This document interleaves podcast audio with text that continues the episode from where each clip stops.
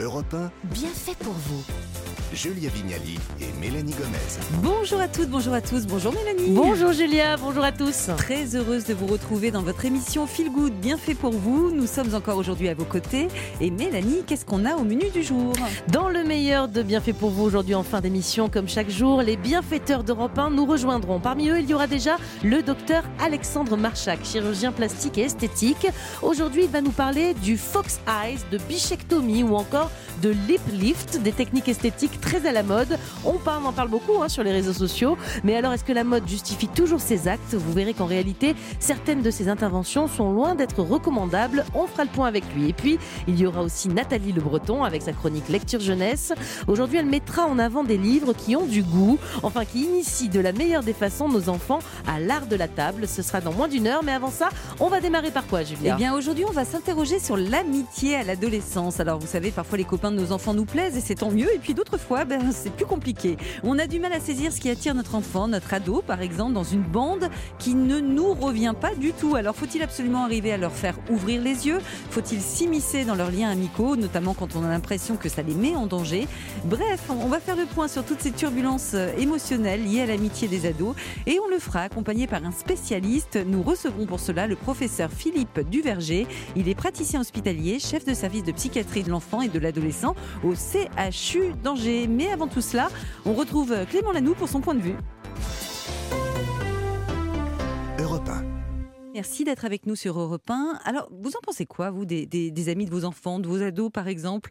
C'est notre sujet ce matin et on va commencer en écoutant les conseils de notre humoriste, comme chaque euh, matin. Bonjour Clément. Bonjour tout le monde. Aujourd'hui, un sujet très sérieux. Je ne vais pas faire de vanne puisque c'est un sujet qui euh, touche directement les deux présentatrices de cette émission.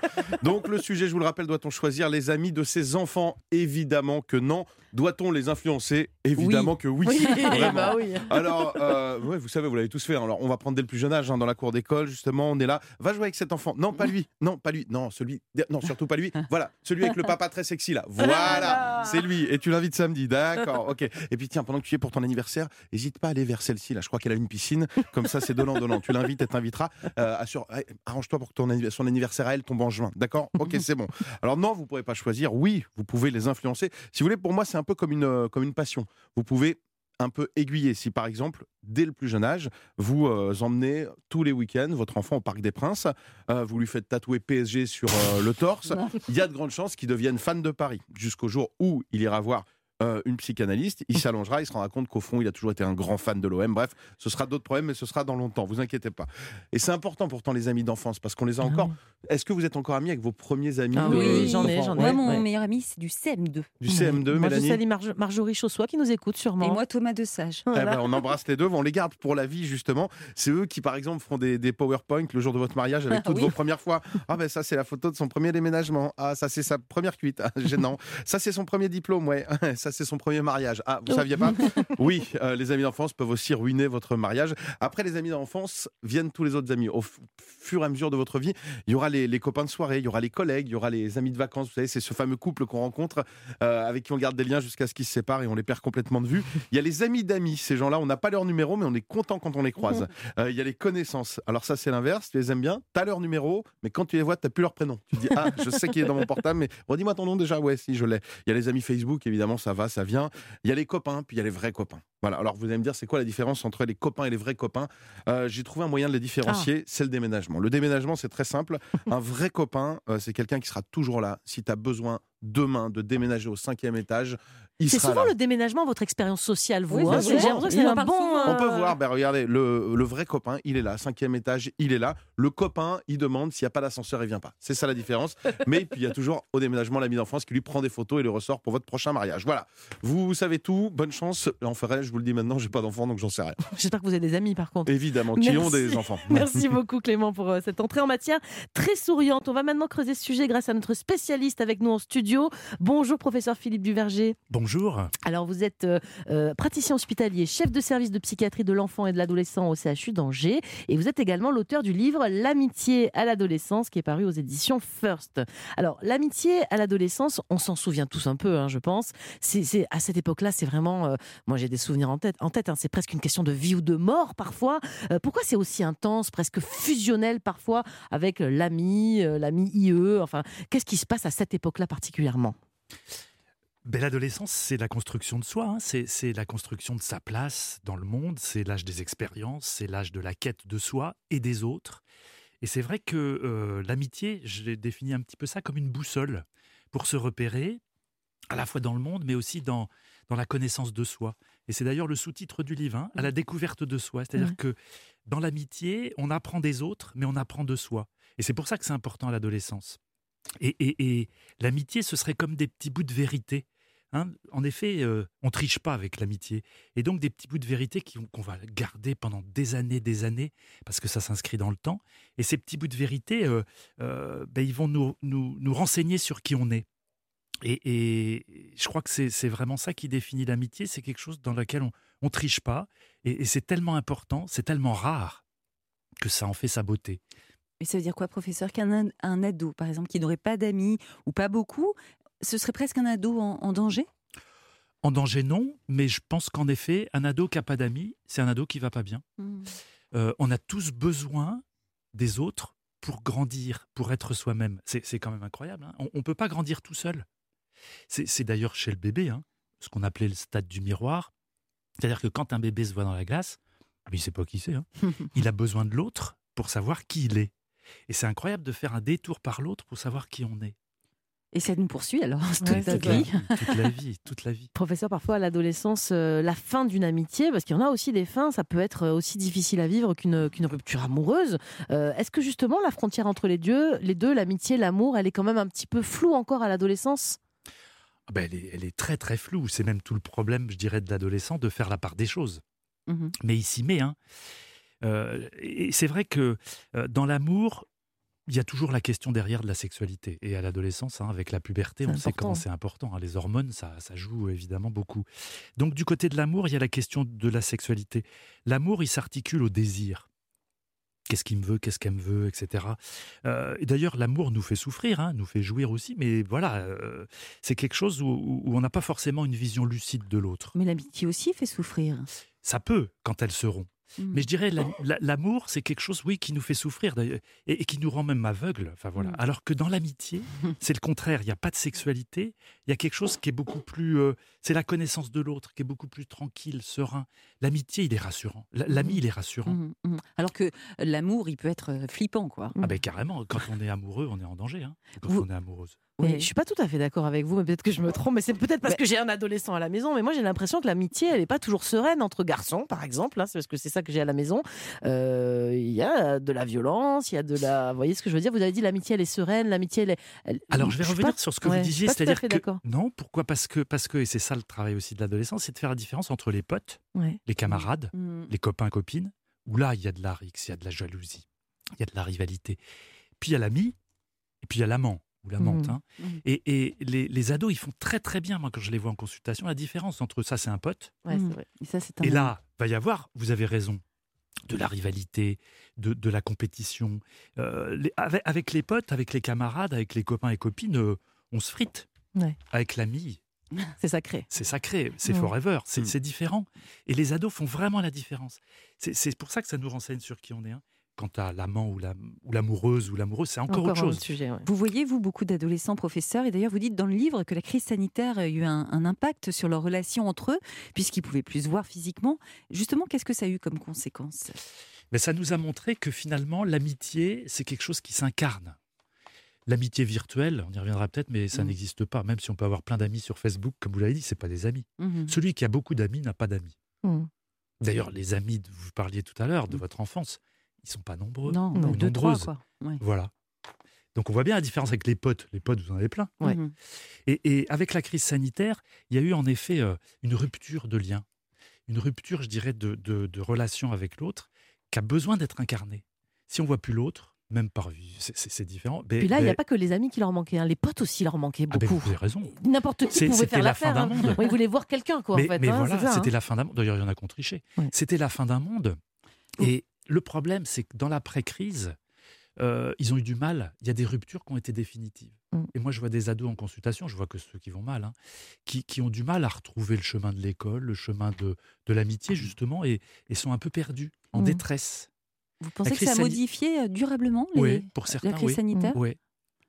Alors on voit plein de choses, hein. on voit des, des difficultés, euh, des addictions aux écrans, des phobies scolaires. Des, euh, on- moi, j'ai pas vu de, plus de pathologies psychiatriques, mais j'ai Mhm. vu beaucoup plus de détresse, Ouais. Mm. de jeunes perdus, perdus et qui, oui, aujourd'hui, c'est des traces et des séquelles de cette crise. La crise sanitaire infectieuse est terminée. D'un point de vue psy, c'est pas terminé. Alors on va revenir avec vous dans quelques instants et on va continuer à parler des liens qui se tissent entre ados durant ce passage vers la vie ad- d'adulte. hein. L'amitié joue un rôle crucial dans la construction de leur personnalité. Mais nous, adultes, est-ce qu'on doit, est-ce qu'on peut s'en mêler d'ailleurs? Oui, oui. On, y revient, on y revient dans quelques instants sur Europe 1. Europe 1, bien fait pour vous. Nous sommes avec vous sur Europe 1 et notre question du jour, je vous la rappelle, doit-on choisir les amis de ses enfants? On en parle avec vous, professeur Philippe Duverger, chef de service de psychiatrie de l'enfant et de l'adolescent au CHU, au CHU d'Angers. Vous êtes également l'auteur du livre L'amitié à l'adolescence qui est paru aux éditions First. Alors déjà, quel est, le constat? Est-ce que les, les ados que vous voyez, est-ce que d'ailleurs, déjà, ils ont des amitiés plutôt mixtes? Est-ce que garçons et filles, ça se mélange? Est-ce qu'on peut avoir un ami du sexe opposé? Est-ce que ça reste quand même, euh, comme on l'imagine, beaucoup les garçons avec les garçons, les filles avec les filles? À l'adolescence, oui. Euh, évidemment, ça peut évoluer. C'est pas, c'est pas, ça, tout est possible. Mais c'est vrai qu'à l'adolescence, dans ce que je constate, en tout cas, c'est plutôt les garçons avec les garçons. Je parle d'amitié, pas Moi de aussi, potes, de sûr. camarades, hein. Mm. et les filles avec les filles. Et je pense que l'amitié s'arrête sur le pas de la porte de la chambre à coucher. C'est une Ah, bonne euh, définition, effectivement. Et qu'est-ce qu'on fait, euh, professeur, si on sent que son enfant n'a pas beaucoup, ou pas du tout d'amis d'ailleurs, s'il est souvent seul À partir de quel moment on doit vraiment s'inquiéter, selon vous? Comme je le disais tout à l'heure, je crois qu'un un- un- un jeune qui n'a pas d'amis, ça révèle quelque chose de sa difficulté à être en rapport et en relation avec le monde. Et donc, c'est potentiellement une source de détresse, peut-être même de souffrance. Et donc, il faut comprendre pourquoi. C'est pas normal de ne pas avoir d'amis à l'adolescence, ce d'autant que, comme je disais, ça participe de la construction de Mm. soi. Donc, avoir pas d'amis, Mais c'est. qu'est-ce c'est- qu'on lui dit au Voilà, ça, on lui Alors, parle faut- ouvertement de ça parce qu'on va mettre le doigt sur quelque chose qui peut-être, au fond, ne lui pose pas de problème. Enfin, je ne sais pas. Et ça peut même être une fuite, hein, Ouais. ou un refuge de- derrière les écrans, derrière je ne sais quoi. Et, et donc, il ne s'agit pas de lui imposer des amis, il ne s'agit pas d'être intrusive ou intrusif, mais il s'agit quand même de, de, de comprendre un petit peu pourquoi c'est si difficile dans la relation à l'autre. Et il y a souvent peut-être des signes de mauvaise estime de soi, de Mhm. difficulté à, à s'aimer soi-même et donc peut-être à, à aimer les autres. Enfin, il, il faut av- évaluer ça. Et On a le ouais. droit de donner un coup de pouce, je veux dire, sans intervenir, euh, donc sans choisir des amis pour lui, mais par exemple, je sais pas, par des moyens détournés, en l'inscrivant à, à une activité extra- extrascolaire où il va rencontrer d'autres gens qui lui ressemblent peut-être davantage qu'à l'école? Mais c'est fondamental, en Voilà. effet, de participer, au-delà du collège ou du lycée, à des activités extrascolaires, que, ce- quelles qu'elles soient, créatives, sportives ou je ne sais quoi. Parce que s'il il aime les échecs, par exemple, Eh mais qu'au ben- collège, il n'y en a aucun qui aime les échecs, si on l'inscrit à un club d'échecs, il trouvera peut-être des potes. Absolument. Voilà. Et donc là, c'est d'en discuter avec lui et d'ouvrir des portes. On n'a pas, nous, à nous dire où il doit aller, mais en tous les cas, lui permettre d'aller dans des choix qu'il fera lui-même. Il faut lui parler de notre inquiétude, de- du fait qu'il n'ait pas d'amis. On ne parle pas de ça, Pas- on parle des échecs uniquement et, et Pas- de l'activité. Pas forcément de notre Mm. inquiétude, mais de notre souci malgré tout quand Mm. même. Mm. Euh, ce d'autant qu'il perçoit que les autres ont des amis. Mm. Et, et- et donc... Mais il euh, risque pas d'être encore plus inquiet parce qu'il nous, il a l'impression qu'on- qu'il nous déçoit. Enfin, vous voyez ce que je veux dire? Ce qui est important, c'est que on ne doit pas euh, faire diffuser notre propre angoisse hein, de parents. Et, donc, c'est euh, en partageant, en faisant des choses avec lui, en, en allant chez le voisin avec lui, s'il y a des enfants de même âge, etc. C'est en participant, en échangeant et en ouvrant des portes qu'on Mm. peut justement essayer de, euh, oui, bah, de, de per- lui permettre d'avoir des amis. Dites-moi, professeur, parfois, nos enfants ne sont pas seuls, mais ils ont, de, comme on dit, de mauvaises fréquentations. En tout cas, c'est Ce qu'on la en sensation que l'on a. Et parfois, non, certains ont vraiment des mauvaises influences sur l'enfant. Ils peuvent, l'enfant, il peut veni- devenir insolent. On peut voir ses résultats scolaires baisser. Il rentre tard, il n'écoute plus les consignes. Est-ce qu'à un moment donné, on a le droit de s'en mêler sans être intrusif? Oui, je crois. C'est-à-dire que quand on perçoit qu'en effet il y a des difficultés et que ça, ça a des effets néfastes, on va Mm. dire, chez le jeune, ben bien sûr. C'est toute la difficulté du parent d'essayer d'être entre autorisation, on autorise plein de choses, et protection. Mhm. C'est c'est vraiment euh, très très important. hein. Entre intrusion, Mm. On n'a pas à être intrusif ou intrusif. Et abandon, fais ce que tu veux. Il faut trouver le juste équilibre et donc faut parler, faut échanger sans juger les, Mm. les amis de son. Ah de ouais, son- c'est important ça. Faut Ah. pas dire du mal des copains. Non, il faut. C'est pas notre rôle de juger, Mm. mais en revanche d'essayer de développer l'esprit critique.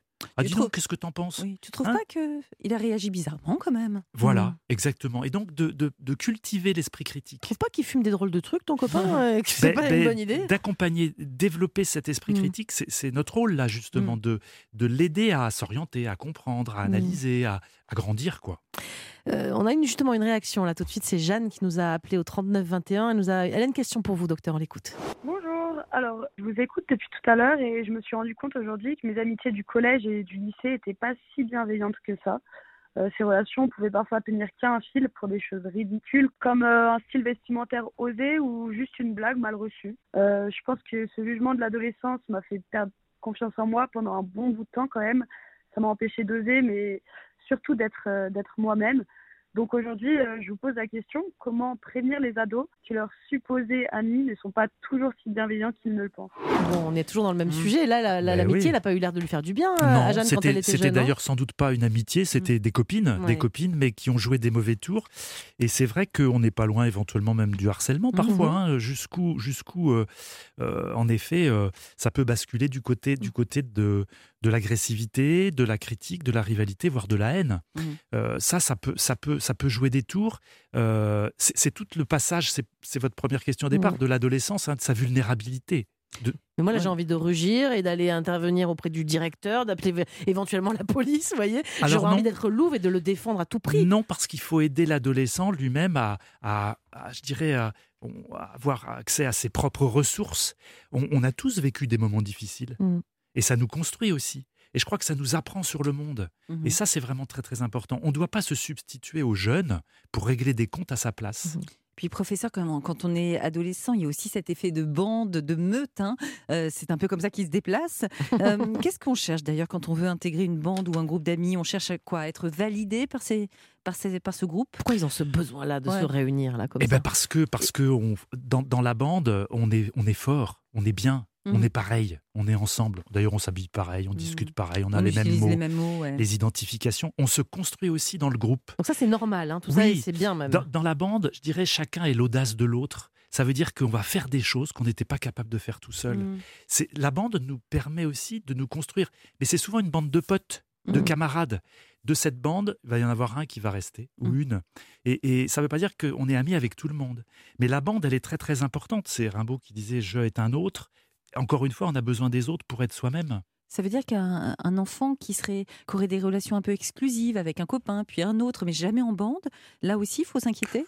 Non, on n'est pas forcément euh, dans un passage obligé par la bande. En revanche, vous avez raison, ce qui est important, c'est d'être vigilant à ce que l'amitié euh, ne soit pas exclusive et soit dans quelque chose de fusionnel et dans une dépendance. L'amitié, c'est pas la dépendance. L'amitié, elle doit nous ouvrir sur le monde. Mm. Elle ne doit pas nous renfermer sur une relation trop fusionnelle. Donc on s'ouvre plus sur le monde quand même quand on fonctionne un peu en bande que quand on a juste un ami euh, à la vie à la mort, quoi. On peut avoir un ami euh, forever, comme vous Mais c'est bien disiez, d'avoir mais, d'autres potes quand même. mais en tout cas d'avoir en effet plusieurs, euh, plusieurs Mm. autres autour de soi pour, pour grandir de manière plus sereine. On a une question de Sophie sur Instagram qui demande si c'est compliqué de demander à un adolescent de déménager, sachant qu'il a une super belle bande de potes justement et que pour lui c'est impossible de l'envisager. Elle dit qu'elle n'a pas le choix, mais elle se demande si c'est pas trop compliqué à cet âge-là de lui faire subir ça.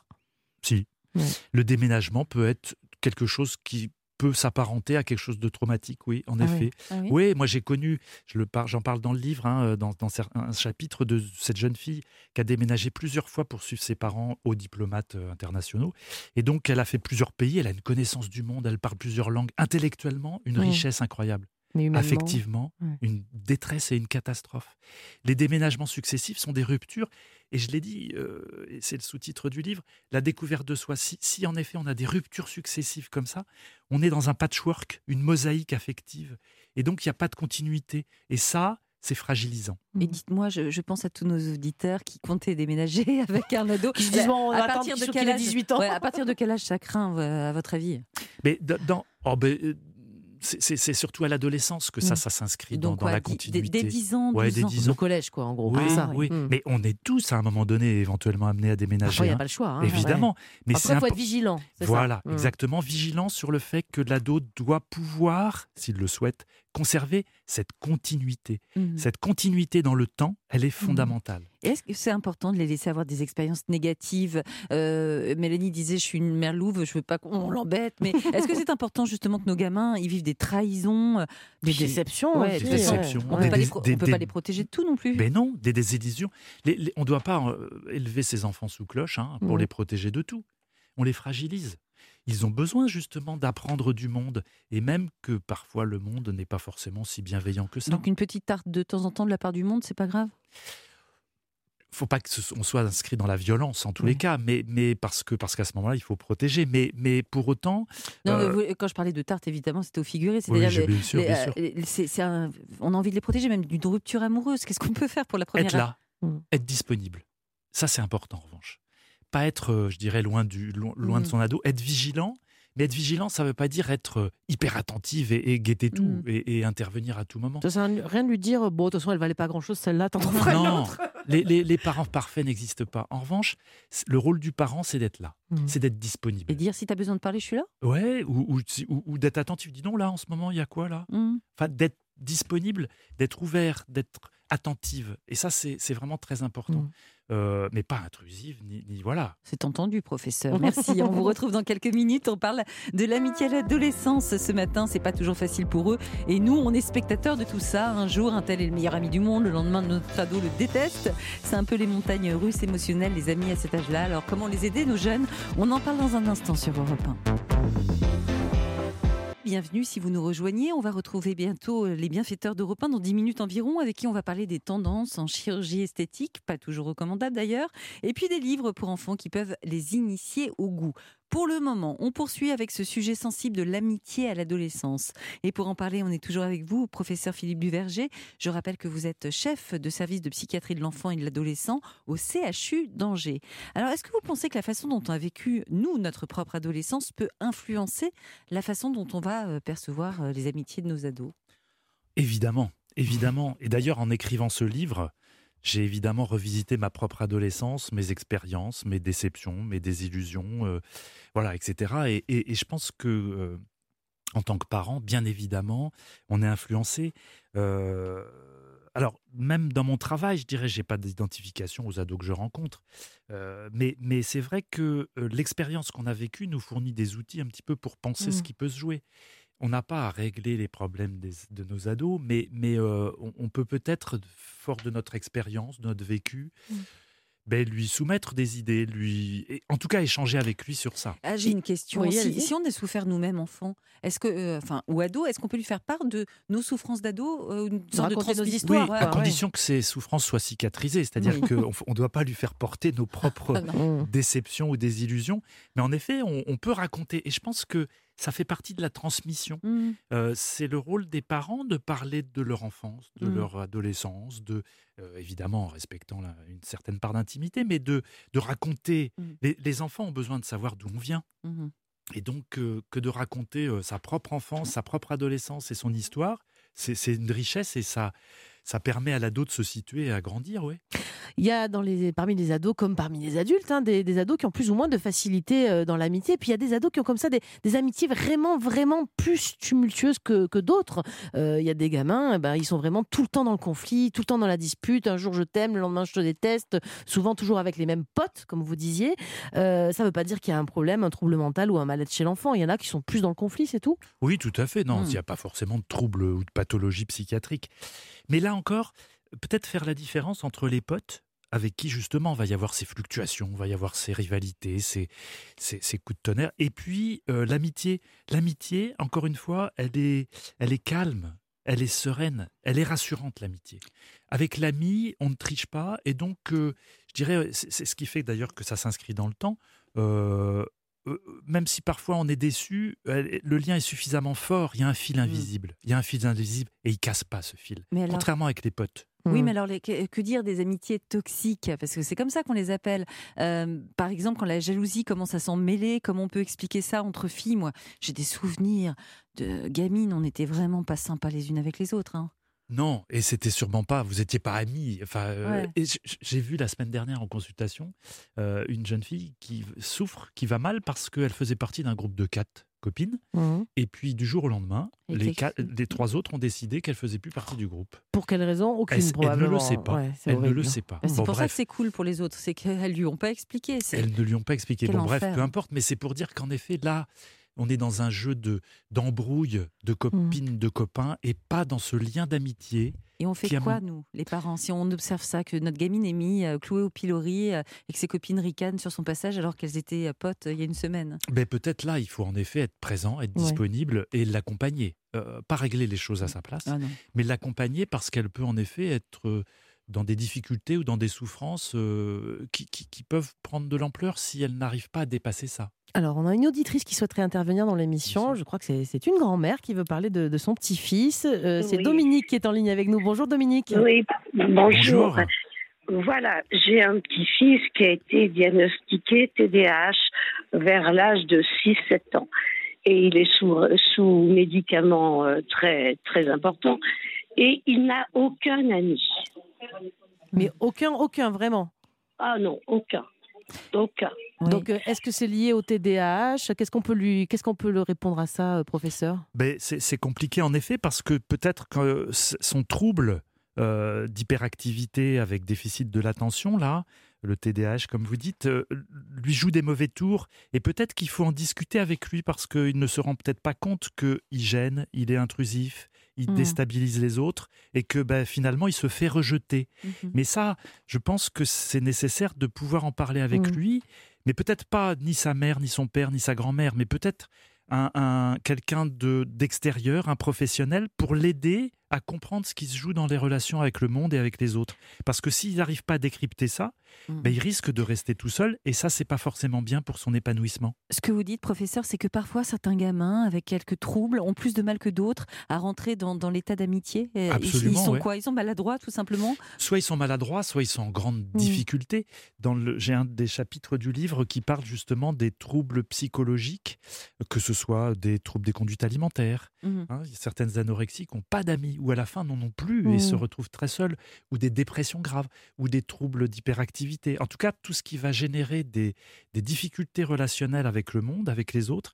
Et là, il faut les aider. Là, ça relève, je dirais, d'une consultation avec un Professionnel. professionnel. Mais Dominique, vous en avez déjà parlé avec lui. Est-ce qu'il s'en plaint, euh, votre petit-fils, de cette situation? Qu'est-ce qu'il dit, lui, aujourd'hui? Alors, il ne s'en plaint pas. Euh, il me dit, parce qu'il a un copain, qui- enfin un copain, qui était à, Saint- à une école privée avec lui et qu'il a retrouvé euh, sur une autre école privée. Et, mais je lui dis, mais invite-le. Il me dit oui, mais il ne le fait pas. Mhm. Donc, il a peut-être des copains quand même, professeur, non, Exactement. finalement? Peut-être Ouais. peut-être que finalement, il a des relations avec les autres et que pour le moment, ça, ça, ça lui convient. Ce qui est important, c'est qu'en effet, euh, au fil du temps, il puisse quand même se construire ben, ce monde relationnel et ce monde affectif avec d'autres, avec Mhm. d'autres de son âge.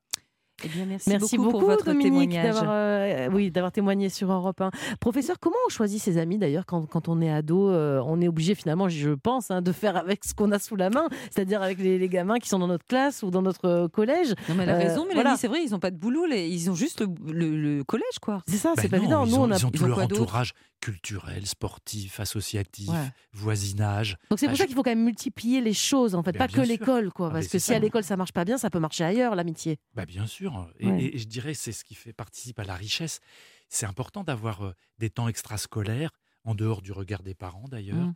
et de l'institution scolaire pour justement faire des 400 coups dans le terrain vague d'à côté, faire euh, enfin, s'épanouir et grandir justement. En 2023, c'est vrai que les choses, elles se compliquent aussi euh, par rapport à nous, parents, puisqu'on voit que nos gamins ont des liens, euh, nos ados tissent des liens sur les réseaux sociaux. Et là, on est encore plus perdu, on a encore moins d'informations Avec que, des soi-disant amis qu'on connaît voilà, pas en plus. hein, euh, ouais. que ce qui se passe dans une cour de récréation. Est-ce qu'il faut se mêler de ces amitiés virtuelles sur les réseaux sociaux?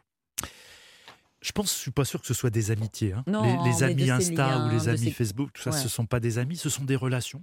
Ce sont des, des liens de dépendance avec qui on va communiquer plusieurs fois par jour. hein. Mhm. Mais la communication n'est pas la rencontre. On va Mm. pas leur interdire non plus, même Il si c'est pas- si pas de qualité. De toute façon, vous n'y arriverez pas. Oui, Non. c'est ça. Donc, euh, Est-ce qu'on check Est-ce peut faire la police des portables? La police, sûrement pas. Non, vous voyez ce que je veux Mais- dire On prend le portable et on check un peu Non. les messages. Non. Non, mais c'est pas moi, c'est une copine qui a fait ça. Non, on peut pas être intrusif ou lire le journal intime ou aller dans le téléphone portable. Je pense que ce serait une violence faite à Mhm. l'ado. En revanche, de, de, de lui développer l'esprit critique, de, de l'aider à se rendre compte que les amis virtuels sont sont pas des amis, ce sont des connaissances, des relations. Encore une fois, l'ami, il doit être incarné. Il y a une question de corps. On a un papa, Cyril, qui témoigne Ouais. euh, sur Instagram et qui nous dit Moi, mon fils a, fait des, a créé des liens d'amitié sur les jeux vidéo en ligne. Et pour le coup, aujourd'hui, il en a rencontré certains et c'est une vraie bande de potes. Ouais, moi, j'en Donc, il dit. L'amitié sur Internet ou virtuelle, elle est possible quand même. Mais elle devient une amitié à partir du moment où il y a une rencontre réelle. Mhm. au départ, moi, je, je- on, peut, on peut avoir une communication, une relation avec plein de monde, jouer ensemble, c'est c'est dans des hein, dans des ligues, dans des tout ce qu'on veut. Ce sont pas forcément des, ce que j'appelle moi en tous les cas une amitié. Mhm. Ce sont des potes, ce sont des relations, ce sont des camarades, ce sont des complices, des collègues, Ce des qui fait la différence, c'est la rencontre en réel, quoi. ouais. C'est ça. La réalité Mm. et l'inscription dans le temps, Oui. dans une continuité. Professeur, vous évoquez également dans votre livre le cyberharcèlement. Il y a, un, euh, je crois, un lien direct avec l'amitié. C'est ce que vous dites. On subit, en fait, dans l'espoir d'être intégré à un groupe. C'est ça qui se passe? Oui, et puis c'est toute la, je dirais, le, la, la- la projection de la haine sur les réseaux, qu'on pourrait même dire asociaux. hein. C'est-à-dire Mhm. qu'on profite des réseaux sociaux, qui sont un merveilleux moyen, mais pour, pour projeter une haine, une violence, euh, et qui, quand on est un peu vulnérable, un peu fragile, peut être très destructrice. Enfin, Mhm. vraiment. euh, euh, mais j'aurais pu écrire un livre sur le cyberharcèlement, mais j'avais justement envie de voir l'autre côté. Et que, et que si le cyberharcèlement peut détruire, vous avez raison, l'amitié, elle construit. Mm. Et, et- et c'est important de développer cette amitié tout en combattant évidemment le cyberharcèlement. Alors pour les parents, il faut être vigilant. Il Comment faut être attentif. Et ben en discutant, en développant l'esprit critique, en, Mm. en- en en parlant ensemble. Si on On- découvre que notre gamin se fait euh, insulter sur les réseaux Eh euh, ben- par des, même des enfants de sa classe, Eh ben, parfois il y a des groupes WhatsApp de classe Tout où ils s'insultent entre eux. Tout hein, à c'est fait. truc ben ça, c'est très important d'en parler, d'en discuter, d'alerter d'ailleurs les instances euh, scolaires, enfin, etc. Mm. Euh, on ne peut pas laisser ça s'installer, et, et- et c'est évident que là, c'est notre mission de protection de parents. Et il y a le numéro de téléphone, évidemment, 30-18 le pour 30-18. hein, si, cyberharcèlement et euh, le 30-20 pour le harcèlement scolaire. euh, Absolument, absolument. Et c'est là qu'on vous aidera et on vous accompagnera dans ce qu'il faut faire. Ouais, tout à fait. Merci beaucoup d'avoir répondu à nos questions sur Europe 1, euh, professeur Duverger, pour en savoir davantage sur ce sujet. Je rappelle qu'il y a votre excellent livre, son titre c'est L'amitié à l'adolescence, paru chez First Edition. Voilà Julien, on va passer à quoi maintenant? Eh bien, dans un instant, ils vont arriver dans ce studio, les bienfaiteurs d'Europe 1, avec le docteur Alexandre Marchak. On va parler de ces chirurgies ou gestes esthétiques qu'on voit partout sur les réseaux sociaux, les fox eyes par exemple, ou la bichectomie. Je ne sais pas ce que c'est. Tout ça aura euh, plus de sens dans quelques minutes. Est-ce que c'est bien raisonnable Et quels sont les risques de ces interventions? Et puis, euh, nous aurons également des suggestions lecture de la part de Nathalie Le Breton pour nos enfants. Elle va nous conseiller des livres pour les initier au goût. Et bien voilà, restez avec nous sur Europe 1. Europe 1, bien fait pour vous. Ravi de vous retrouver sur Europe 1. On passe à présent au bon conseil des bienfaiteurs d'Europe 1. Bonjour Nathalie Le Breton. Bonjour mademoiselle Mélanie. Alors qu'est-ce qu'on va aborder comme thématique euh, dans votre sélection de livres pour enfants aujourd'hui? Des courges, des fans et, Et des, des- haricots verts. Ah, j'ai cru que c'était les Scooby-Doo. Eh ben des livres qui parlent des légumes. Ah super Et pas des Scooby-Doo. Merci Nathalie Le Breton pour cette petite chanson. On revient vers vous dans 5 minutes, ne bougez pas. Pour le moment, on va démarrer cette séquence avec euh, les bons conseils du docteur Alexandre Marchak. Bonjour docteur. Bonjour Julien. Alors on a besoin du- d'une mise au point avec vous euh, ce matin parce qu'on entend beaucoup parler euh, ces derniers temps sur les réseaux sociaux des techniques comme, attendez je cite, le Fox Eyes, Mhm. bichectomie ou encore du lip lift. Ouais. C'est quoi ça? D'abord, euh, moi, c'est ce qui m'intéresse, c'est le fox eyes. Ça veut dire Ouais. quoi? Les yeux de renard? Vous n'avez pas Ouais, besoin, c'est je pense ça. que vous l'avez non. naturellement, non Non. Ouais, pas. Si, un peu, Un effectivement. Ouais, hein, ouais, ouais. C'est quoi alors? Le fox eye, c'est ça, c'est les yeux de renard. Et alors, c'est une technique qui cherche à transformer les yeux caucasiens en des yeux asiatiques. Donc un peu plus étiré? Donc, plus étiré, là, ça laisse, on lève la queue du sourcil et on retend le coin de l'œil. En- Donc, chirurgicalement, on fait ça avec deux gestes, deux petites opérations. On fait un lift temporal et une cantopexie. d'accord, pour retendre les yeux. C'est Et des yeux très en amande, en des fait, yeux c'est très ça. en hein? amande. C'est vous vraiment voyez, vous avez un un peu ça naturellement. hein, Pour l'histoire, ça, a été déco- ça a été développé par un chirurgien plasticien dans les années 70 qui travaillait à Hawaï, à Honolulu. Ouh, Et c'est pas il- récent, il- en fait. Non, c'est pas récent. Mais ça a été vraiment popularisé il y a quelques années avec euh, des femmes comme Bella Hadid, euh, Kendall Et Jenner. qu'est-ce que vous en pensez, vous? Elles ont été opérées, toutes ces mode filles-là, c'est sûr? Alors, elles ont eu ça, mais en fait, ça a vraiment été popularisé avec les fils tenseurs. Parce que jusqu'avant, c'était une chirurgie. Mhm. Et puis, on a réussi à le faire avec des, une façon beaucoup plus légère, sans aller au bloc opératoire avec des fils tenseurs. C'est quoi les fils tenseurs? C'est comment? C'est des petits fils qu'on glisse sous la peau et qui permettent de tirer les tissus. D'accord. Voilà. Vous allez par exemple le mettre, je sais pas, au ras des cheveux, c'est ça, pour tirer le sourcil Euh, Oui, c'est ça. ça. Comme si on d'accord. mettait un scotch, parce que parfois je me mets des si scotch, on moi. mettait un scotch, exactement. Mais l'effet est après, plus durable que le scotch, ça marche ça. mieux. un peu plus durable que le ça. scotch. Moins que la chirurgie, mais un peu plus durable que Et le vous en pensez quoi de cette mode, entre guillemets? Alors, moi, je pense que c'est une mode. Après, on pourra en parler. euh, Mm. mais, mais je pense que c'est une mode et je pense que c'est c'est euh, quelque chose qui va probablement passer dans le temps. D'accord, donc Voilà. attention avant de vous mettre au fox C'est surtout en fait la durabilité de la technique qui pose problème. On passe à la deuxième technique, le Mhm. lip lift. Mhm. Euh, c'est une opération pour les lèvres, hein, c'est ça Mhm. Est-ce que vous pouvez nous l'expliquer celle-ci aussi Alors le lip lift, ça c'est euh, c'est une technique qui sert à restaurer les proportions harmonieuses de la lèvre. Quand on vieillit, Hmm. la lèvre supérieure a tendance à s'allonger. Normalement, une lèvre supérieure, c'est-à-dire que la distance entre le nez et la lèvre, ça mesure à peu près 10 à 12 mm. Oh, on va les mesurer. Et ça. quand on vieillit, plus grand, moi voilà, quand on vieillit, êtes vieille, non, non, peut-être. non, non. C'est Mais- plus grand. Généralement, avec euh, passé la cinquantaine, cette distance elle s'est allongée de 5-6 mm. Et ça entraîne deux choses. D'abord, la lèvre est plus fine, Mhm. et ensuite, on voit plus les dents quand on ouvre la bouche. On est tout en train Voilà. de sourire. Regardez-moi, on voit mes dents. Ouais, les dents, c'est super. Voilà, voilà. Et qu'est-ce que vous pouvez faire avec cette Et donc, intervention et donc ça, c'est une petite... on enlève un peu de peau sous le nez, les 3, 4, 5 mm Ah, qui se d'accord. sont créés, et ça permet de retrouver le volume de la lèvre. Sans... Il n'y a pas d'injection dans la bouche, Voilà, en fait. sans vous injecter dans la la lèvre bouche. du haut, Voilà, Et ça, ça permet de de- d'éviter les écueils de l'acide hyaluronique Mais dans les lèvres génial, passé ça. 50 ans. Donc ça, c'est une Vous bonne Vous pouvez me intervention. prendre voilà. maintenant? Vous pouvez le faire là dans le studio? C'est génial cette technique. Voilà, le lip lift. Ok. Ok.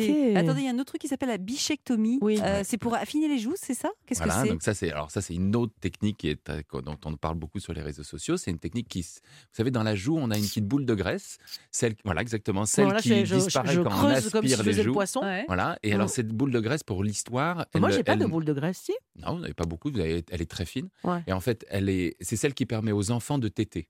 Mhm. D'accord, d'aspirer les joues. Ce geste de, c'est- on, on peut téter quand on est bébé grâce à la boule de bichat. Ah, on a une boule naturellement boule dans la naturelle, c'est joue, tout le c'est monde. une petite boule de euh, graisse d'accord. qui, était, qui sert de plan de glissement pour la joue. Et vous l'enlevez? Et, et alors, normalement, elles font au cours de l'adolescence, dans la vingtaine. Et puis, il y a des gens chez qui elles restent un petit peu trop rondes. Et ça donne un visage poupin. Mmh. Et on l'enlève en faisant mignon, un petit. Voilà. Oui, alors après, il y a des gens qui se plaignent d'avoir un visage un peu trop rond. Donc, euh, Mmh. on peut l'enlever chez les gens où elle est un petit peu trop ronde. Vous incisez quoi À l'intérieur de À la l'intérieur bouche de la bouche, et on euh, enlève, on enlève une partie de la boule de graisse. Et l'effet d'après, c'est qu'on a les joues creusées, quoi, c'est ça D'accord. Ouais, Ça, c'est encore Bella Hadid. Encore ouais. Bella Hadid. Bella Ouais. Hadid, elle a eu un fox eye et une Il n'y bichectomie. a plus rien de naturel. Est-ce qu'elle a, là-dessus. fait un- elle a pas fait de lip lift Et une rhinoplastie. Elle Elle n'a pas fait de lip lift Non, elle n'a pas encore fait de lip lift, mais c'est parce qu'elle n'a pas encore 40 ans. Exactement. Ouais. Voilà. Et alors, si on doit faire un point, là, on, se doit dé- on Mm. doit se décider, à votre avis, parmi toutes ces techniques, euh, Je docteur vous conseille le lip lift. Ah, moi, je vais le faire, c'est sûr. C'est quoi celles qui sont in ou celles qui sont out, voire même dangereuses hein Donc on en parlait tout à l'heure. Mm. Moi, je pense que le fox eye, ça a, ça a Mm. vocation à être out un jour ou l'autre. D'abord parce que c'est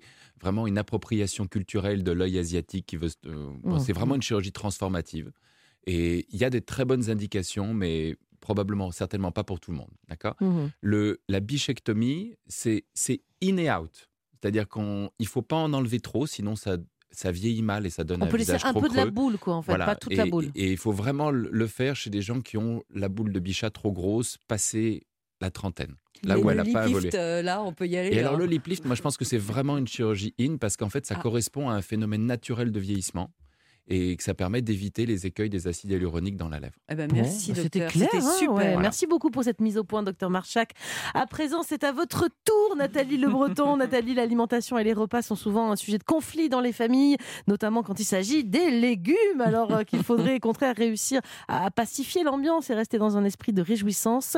Auriez-vous quelques livres en forme d'ingrédients miracles? Ah, mais oui, j'en ai, bah oui, parce qu'il faut mettre un petit peu d'humour dans tout ça. Et puis surtout, ne pas tout mélanger. Les nourritures affectives affectives, le cœur, les mamans hein, en particulier, avec leurs enfants, et puis euh, le corps, la physiologie, ce qui fait du bien, etc. Je commence avec un excellent livre de Christian Volz, que vous connaissez, euh, qui a sorti ce livre qui s'appelle Un gâteau au goûter, Julia. Regardez ça, ce petit personnage. Et donc, lui, il va recevoir Mademoiselle Blanche, et il a envie de lui faire un gâteau. Et là, évidemment, vous me regardez, vous dites, mais Nathalie, on devait parler de légumes. Oui, il Ouais. était question euh, de ça. Mais faire une recette, c'est pas toujours forcément simple. On met de la farine, il y a des grumeaux, euh, ou alors c'est trop liquide. Alors là, il a des potes qui arrivent. Il y a un cochon qui lui dit, mais tente un peu la pomme de terre, par exemple. Ça pourrait être bien. Bien. Et ce qui est sympa, c'est que ce sont leurs, les trucs de leur mémé, de leur grand-mère. Alors le lapin, bien sûr, il dit, ah mais non, on va mettre un, un petit peu de carotte, ça fait du sucre dans le gâteau. Euh, effectivement. Et alors bon, il y a bien la mouche qui se dit pour la déco, euh, le crapaud qui dit quelques mouches euh, en, en déco, là, ce serait bien. Bon, là, il a été beaucoup moins convaincant. Et évidemment, ce petit bonhomme, il n'a pas du tout envie de ça. Enfin, sauf que voilà, il regarde cette histoire. euh, Ah, puis ça sonne. Il y a Mademoiselle Blanche qui arrive. Mademoiselle Blanche, elle arrive, elle hume, elle respire, elle adore. Mais dis donc, ça sent la soupe ici. Mais oui, c'est de la soupe, c'est mon plat préféré. Et voyez, quelquefois, les enfants n'ont pas le choix. C'est ce qui se passe avec ce petit bonhomme. L'essentiel, c'est que ça a plu Bah oui. à son aimé. Et évidemment, il va se mettre à manger de la soupe. Non, c'est pas mal, Nathalie, parce que pour une fois, on triche pas avec les enfants en essayant de maquiller les haricots verts en frites vertes. Les sentiments sont un puissant moteur, mais quand ils grandissent, eh bien, les rencontres amoureuses les conduisent aussi dans les fast-foods. Oui, même si on est d'accord, hein, cette génération un peu plus végane, ils empruntent des chemins buissonniers. On en parlait avec Alex, avec ses propres enfants. J'ai un excellent livre de Noémie Weber, Weber, c'est sa première BD pour les enfants à partir de 8 ans. Ça s'appelle Jug Food Book. C'est sorti chez Gallimard. C'est juste assez excellent, une dystopie. Je vous propose de plonger dans un autre temps, une autre histoire. On est dans Malbouffe City, la ville des 500 000 fast-food. Ils sont tous gris, ils mangent tous de la viande à grossi à l'hélium avec des colorants, avec des acides. La tristesse, mais la résistance s'organise avec les, les léguminaux-trafiquants. Seulement, voilà, il y a un enfant des léguminaux-trafiquants qui s'appelle d'ailleurs Yassouf Ralatouf. Euh, et donc, son enfant va être euh, abandonné dans un fast-food. Ce gamin-là va devenir Pépito Biscuit. Il va grandir. Il va être dans la goinfrerie de super euh, friteuses géantes, etc. Et puis, quand même, dix ans après, donc il est complètement gris comme les autres euh, et il n'est jamais à satiété parce qu'évidemment, ces trucs-là, vous, n'avez, vous avez toujours faim. Et il va finir par retrouver son père. Il va être obligé de partir, non pas repartir, à la campagne. Euh, et là, heureusement, il va tomber lui aussi sur une dulcinée qui lui fait euh, goûter un fenouil et il va être transfiguré. C'est un petit côté Grestock qui devrait plaire justement euh, aux préados et aux ados. Et euh, voilà, surtout, ça leur donne de l'esprit critique. Et avec les ados, ça marche. Sur notre société, sur le capitalisme, l'individualisme, Big Brother, Big Brother et compagnie. Bon, c'est vachement intéressant ce bouquin, hein, euh, Julia. Moi, vous savez, j'adore la cuisine. Est-ce que vous avez aussi peut-être un bouquin qui peut bah, nous aider à mettre les enfants, enfin, à inciter les enfants à mettre la main à la pâte? Et oui, alors pas des recettes, on en avait parlé l'année dernière, pas des recettes, mais j'ai pensé à vous. Je, je vous propose Je jardine les pieds sur terre. C'est un livre de Marie euh, Lescroard et euh, Nicolas Gourny. Très, très euh, joli livre pour effectivement euh, les inciter à potager et particulièrement à potager, vous voyez, s'il faudrait inventer le verbe, et particulièrement les enfants des villes, leur faire comprendre, les inciter à faire pousser des aromatiques, par exemple, leur faire comprendre les interactions. Il y a des familles qui ne fonctionnent pas du tout côte à côte, les échalotes et les oignons, par exemple. les, vous avez le qui est excellent à côté des courgettes pour empêcher euh, les limaces et les pucerons. Et ils vont être trop contents de faire pousser ou leurs patates euh, dans, dans un tonneau ou quelques radis. À l'école, déjà, ça prolonge aussi parce que dans les écoles, on fait de plus en plus ça. Et ils sont trop fiers d'arriver à manger leur production. Et ça, c'est un bon truc, les inciter. Et puis, c'est rien du tout aujourd'hui dans un appart de faire pousser euh, des petits légumes, même si Je on a un tout petit bout de potage, tu balcon. potages, Nous il potageons, potage, nous nous potageons. Oh là là, merci Nathalie. Magnifique, merci. Merci beaucoup Nathalie. On retrouve les références de ces livres sur europe1.fr et toutes vos recommandations lecture dans les box noticéauton.fr. Et bien voilà, bien fait pour vous, c'est fini pour aujourd'hui. On se retrouve au même endroit et à la même heure lundi. Et de quoi parlera-t-on, Julia Eh bien, on va mettre euh, à l'honneur un plat, que dis-je, un monument de la cuisine italienne sur Europe 1. On va parler des pâtes. Mmh. Et tout de suite, on retrouve On de la raconte sur Europe 1 à lundi.